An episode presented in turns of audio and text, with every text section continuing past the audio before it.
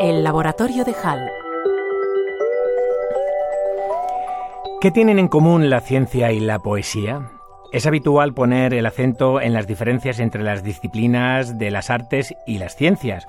Así, por ejemplo, mientras que la ciencia trabaja sobre la materia física, cuyas reglas de existencia y comportamiento escapan evidentemente a la voluntad humana, la poesía y por extensión el arte en general se construye con el lenguaje, determinable y modificable mediante la intención de los creadores. Según esta visión, la ciencia constituiría un conocimiento natural y el arte, sin embargo, una convención humana. Pero si hiciéramos un análisis revisado y reflexivo de la cuestión, podríamos llegar a sorprendernos al comprobar cómo las creencias asentadas pueden no corresponderse del todo o en absoluto con la realidad.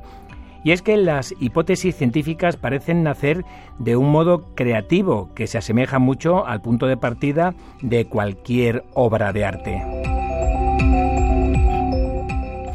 Sin duda, el proceso creativo es uno de los puntos comunes que existen entre el arte y la ciencia. A este respecto, la poeta y traductora Raquel Lanceros eh, señala que la poesía, como la ciencia, avanza en un terreno no convencional que necesita de la inspiración y la epifanía para trazar nuevos caminos de conocimiento. Y añade cómo el arte genera obras nuevas, independientemente de su grado de inspiración en otras previas, así como en muchos casos, y de manera especialmente continuada en los últimos tiempos, la ciencia genera realidades nuevas, vacunas, fármacos o aplicaciones de la inteligencia artificial, entre otras. Quienes trabajamos en ciencia sabemos que la creatividad es una pieza fundamental en el proceso científico que, junto con la intuición y la imaginación, se debe complementar con el método para poder generar conocimiento.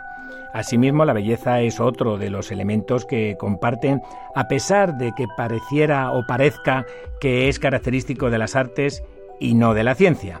De nuevo, cuando uno se instruye en ciencia y llega a dominarla, aunque sea en su ámbito particular y de especialización, es capaz de apreciar la belleza que encierran sus productos. Por todo ello, la manida pregunta ¿de ciencias o de letras? Requiere con urgencias eh, ser sustituida por la afirmación de ciencias y de letras, como rezaba el lema adoptado este año por la Feria del Libro de Madrid.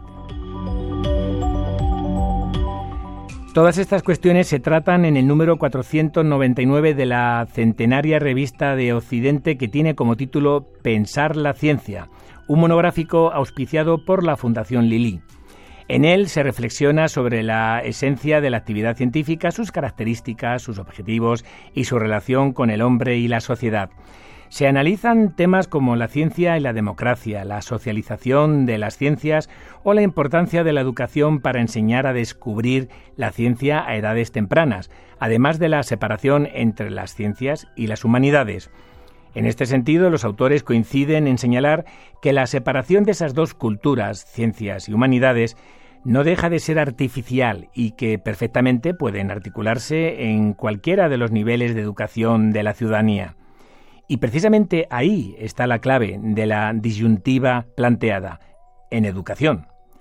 En la relevancia de una educación que integre o incorpore los saberes a lo largo de la vida de cada persona, que ya venga del ámbito de las ciencias o de las humanidades, se traduzca, pues todo esto se traduzca en cultura social. Dicho trabajo 499 de la centenaria revista de Occidente se puede solicitar hasta agotar existencias a través de la sección de biblioteca de la web de la Fundación Lili.